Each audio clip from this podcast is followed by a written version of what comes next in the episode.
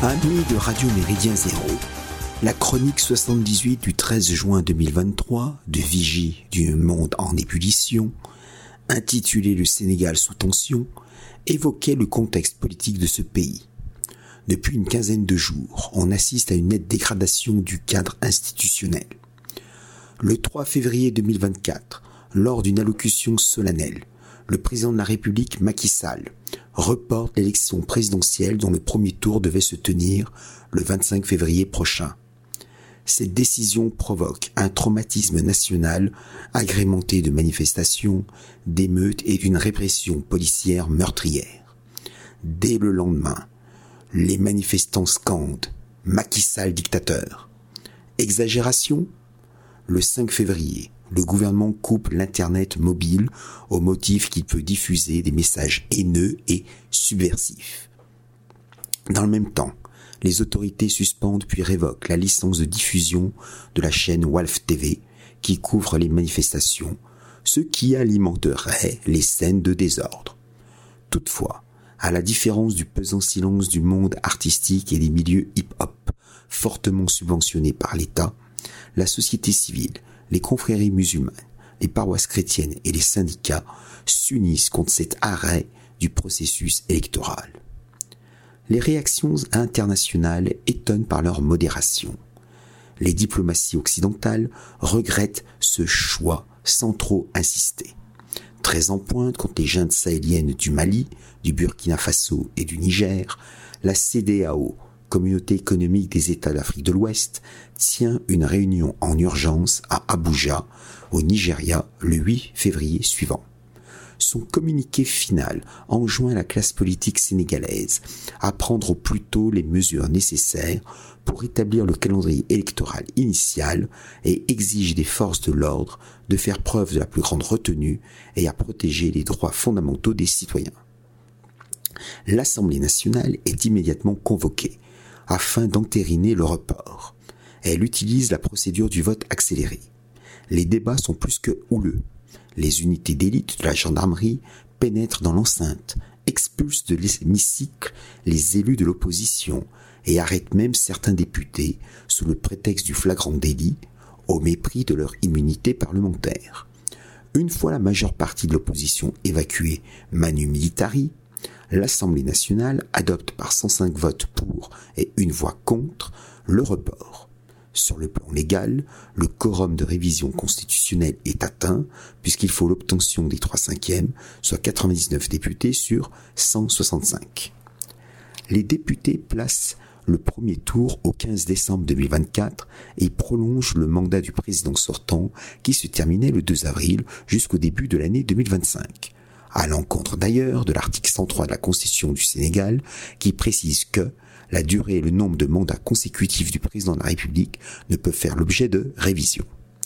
L'interruption de la campagne électorale résulte-t-elle d'une manœuvre machiavélique de Macky Sall? Ce dernier a longtemps entretenu le suspense autour d'une troisième candidature, alors que la Constitution n'en permet que deux consécutifs. Le 3 juillet 2023, l'actuel chef de l'État sénégalais annonçait qu'il ne solliciterait pas un nouveau mandat. Son parti, l'Alliance pour la République, présente l'actuel Premier ministre, Amadou Ba. Mais toute personnalité issue de la majorité présidentielle pose eux aussi leur candidature. Le 20 janvier 2024, le Conseil constitutionnel publie la liste des candidats à la présidentielle. On a recense 20, dont le Premier ministre en exercice et deux anciens chefs de gouvernement. Les observateurs politiques considèrent que ce scrutin sera le plus ouvert de l'histoire du Sénégal. Ce grand nombre de candidats se comprend par la coexistence de deux formes de parrainage. Le premier est un parrainage populaire. Un candidat doit recueillir entre 0,8 et 1% de signatures d'électeurs avec un seuil minimal de 2000 parrainages obtenus dans cette régions sur les 14 du Sénégal. Prévu dès 1991, il s'applique pour la première fois cette année. Or, l'Assemblée nationale vient de le supprimer pour le scrutin de décembre 2024. La seconde procédure repose sur le parrainage de 13 députés et de 120 maires et présidents de conseils régionaux. Le filtre va pleinement fonctionner en défaveur des candidats anti-système. Figure de l'opposition souverainiste, populiste et panafricaniste, candidat à la présidentielle de 2019 avec 15,67%, Ousmane Sonko ne peut être candidat. Purgeant une peine de prison ferme pour diffamation envers un ministre, son dossier de candidature a été rejeté car jugé incomplet. Le gouvernement interdit en juillet 2023 son parti, les PASTEF, Patriotes africains du Sénégal, pour le travail, l'éthique et la fraternité, accusé d'avoir appelé la population à l'insurrection. Néanmoins, Ousmane Sonko adoube son numéro 2, Bassirou Domniaye Faye, pour la présidentielle, bien qu'il soit en détention provisoire depuis avril 2023 pour diffusion de fausses nouvelles, outrage à magistrat et diffamation envers la magistrature. Parmi les recalés, on rencontre, en outre, Karim Ouad, chef de la formation d'opposition PDS, Parti démocratique sénégalais. Fils de l'ancien président libéral Abdullah Ouad, 2000-2012, Karim Ouad a, la double nationalité française et sénégalaise, ce qu'interdit la Constitution. Or, une autre candidate, Rose Wardini, n'a jamais caché sa double nationalité franco-sénégalaise. Elle a pourtant le droit de concourir. Cette incohérence irrite les députés du PDS qui portent plainte contre deux juges du Conseil constitutionnel accusés de manquer de probité.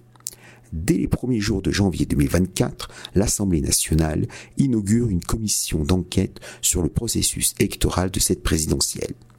Karim Ouad renonce ensuite à sa nationalité française et devient éligible, si bien que les élus du PDS acceptent le report approuvé par leurs adversaires théoriques de la majorité présidentielle. Des considérations politiciennes entrent enfin en compte.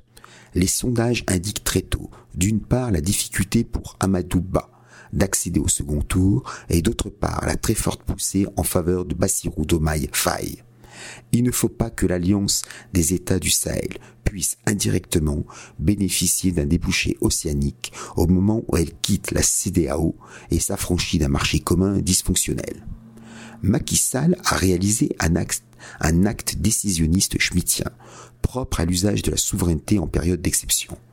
Il revient en théorie au Conseil constitutionnel de statuer en dernier ressort sur tout ce qui concerne les modalités pratiques de l'élection présidentielle le décret du 3 février 2024 dessaisit dans les faits le Conseil constitutionnel.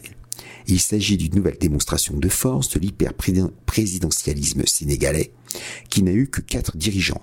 Léopold Sédar Senghor, 1960-1980, Abdou Diouf, 1981-2000, Abdoulaye Wade et Macky Sall.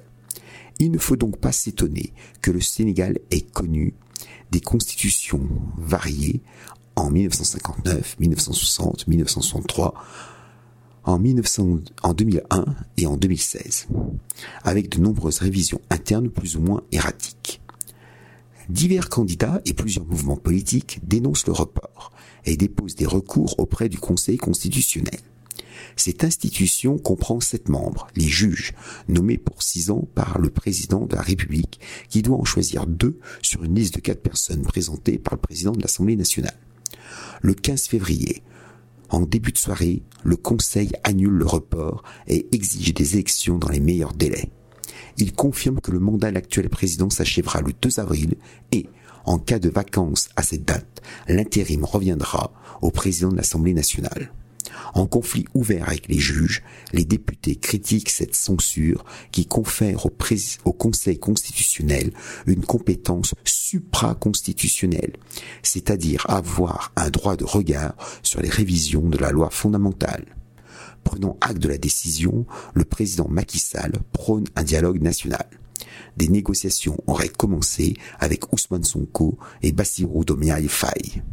Longtemps perçu comme un pôle de stabilité démocratique en Afrique de l'Ouest francophone, le Sénégal entre en cette année 2024 dans une phase de très grande turbulence politico-institutionnelle.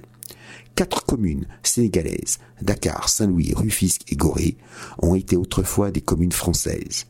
Craignons que le précédent survenu à Dakar ne donne pas quelques mauvaises idées à l'Élysée dans la perspective de 2027.